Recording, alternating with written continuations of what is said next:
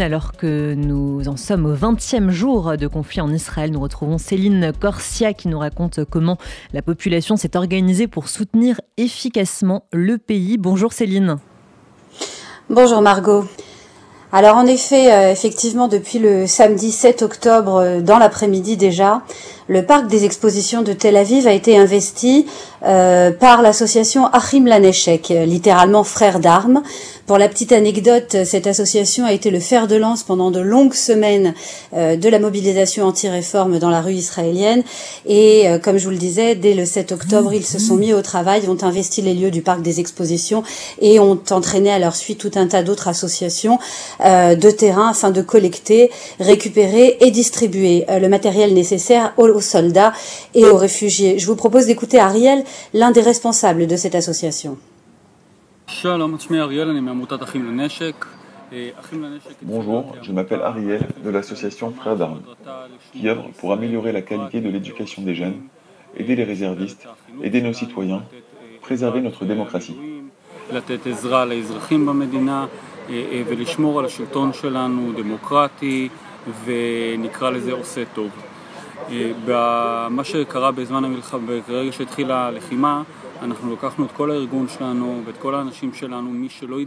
Au début de la guerre, nous avons mobilisé notre organisation et nos hommes, ceux qui n'ont pas été rappelés en tant que réservistes. Nous nous sommes réunis avec d'autres associations et avons comblé les lacunes du gouvernement qui n'a pas pu fournir, par exemple, des vêtements chauds pour nos soldats, des abris ou encore ce qui concerne en ce moment des centaines de milliers de réfugiés en Israël qui se sont enfuis des zones de combat, aussi bien dans le sud que dans le nord. Ils sont arrivés dans des villes qui ont monté pour eux des tentes, dans des hôtels, avec une seule valise ou presque rien, sans nourriture, sans possibilité de scolarité pour les enfants, sans moyens financiers. Nous avons rassemblé énormément de dons de beaucoup de gens, du monde entier, y compris la France, qui ont donné pour certains des produits que nous avons reçus et distribués aux réfugiés et pour d'autres, de l'argent avec lequel nous avons acheté les produits nécessaires. Pour 100% des dons que nous recevons, nous vérifions les besoins. Nous nous coordonnons avec les maires ou les responsables des communautés évacuées. Nous évaluons les besoins de chaque personne qui a besoin d'aide. Nous tâchons de comprendre ce qui peut les aider au mieux que ce soit louer des camions et des chauffeurs, acheminer cet équipement chez eux, ou bien, s'ils viennent chez nous, récupérer le matériel dans nos entrepôts.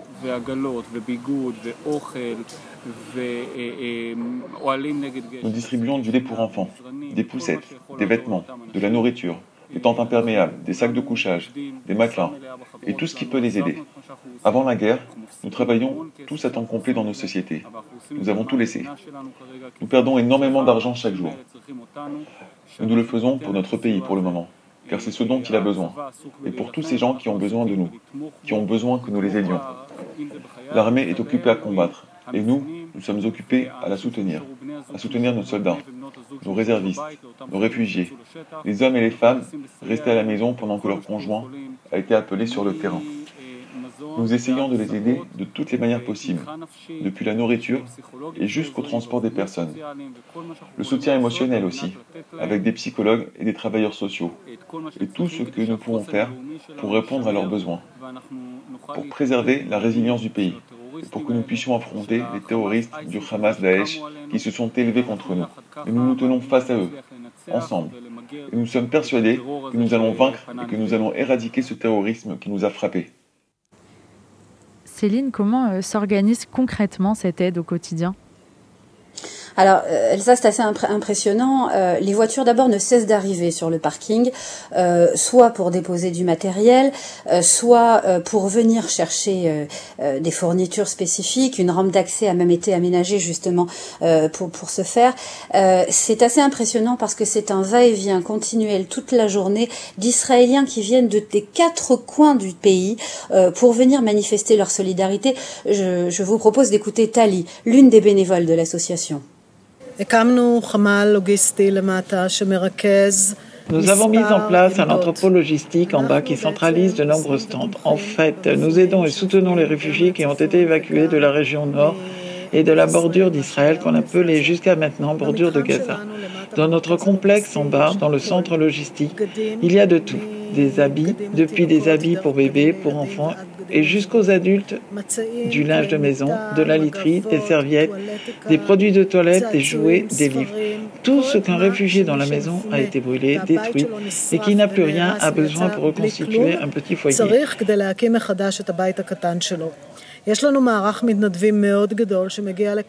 avons une équipe de bénévoles très importante qui arrive ici tous les matins spontanément. Nous ne savons pas qui ils sont, ce qu'ils sont. Ils descendent dans les stands, les mettent en place et font plusieurs choses selon un ordre donné. Dans un premier temps, ils vont dans l'entrepôt, trient le matériel et les dons qu'ils reçoivent de l'extérieur. Puis, dans un second temps, ils récupèrent ce qu'ils ont trié et les rangent dans un certain ordre.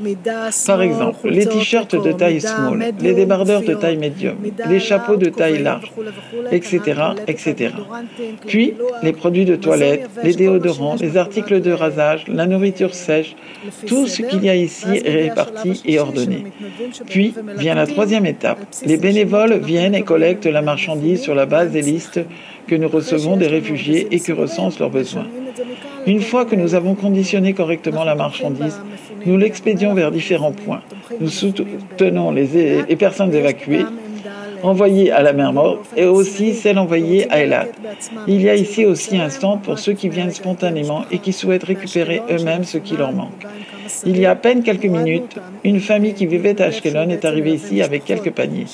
Nous les avons descendus au hangar avec un bénévole qui est chargé d'accompagner les familles afin qu'il les oriente, qu'il les aide à récupérer le matériel et que cette démarche soit le plus efficace et le plus simple possible. Nous nous déployons ici sur le terrain, dirigeant les gens vers les stands pour ceux qui veulent faire du bénévolat, pour ceux qui veulent prendre des marchandises, pour ceux qui viennent au QG. Nous avons aussi au niveau de la sortie la rampe numéro 7 qui permet à chaque véhicule qui arrive de charger ou décharger le matériel avec l'aide de nos bénévoles.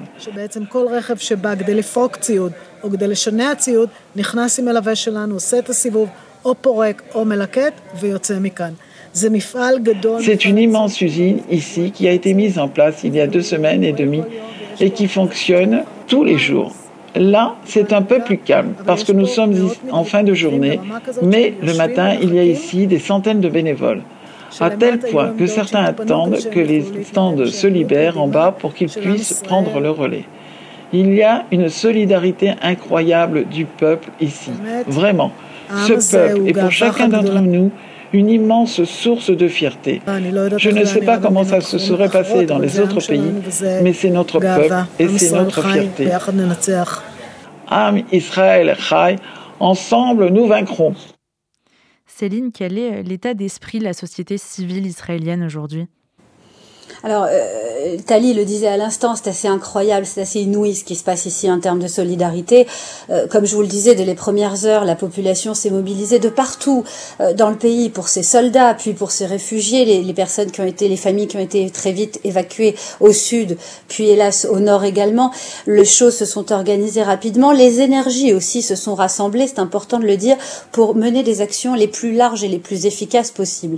Euh, par exemple, vous avez un organisme qui va être responsable du relogement des familles évacuées, vers lequel tous les bénévoles vont envoyer les demandes de particuliers qui veulent, euh, qui proposent leur appartement pour héberger des familles, les propriétaires de Airbnb, euh, les hôteliers. Vous avez un autre organisme qui va répartir le matériel euh, au, à destination des soldats en fonction des unités, des bases, des localisations. Vous avez un organisme qui va gérer le soutien psychologique des populations, des ultra-orthodoxes par milliers qui se sont spontanément présentés à la conscription euh, des Israéliens qui vivaient à l'étranger depuis de nombreuses années, aux États-Unis, en Inde, en Afrique du Sud ou ailleurs, et qui ont quitté leur job, leur famille pour un temps, pour venir s'enrôler euh, dans les, dans les rangs de Tsahal.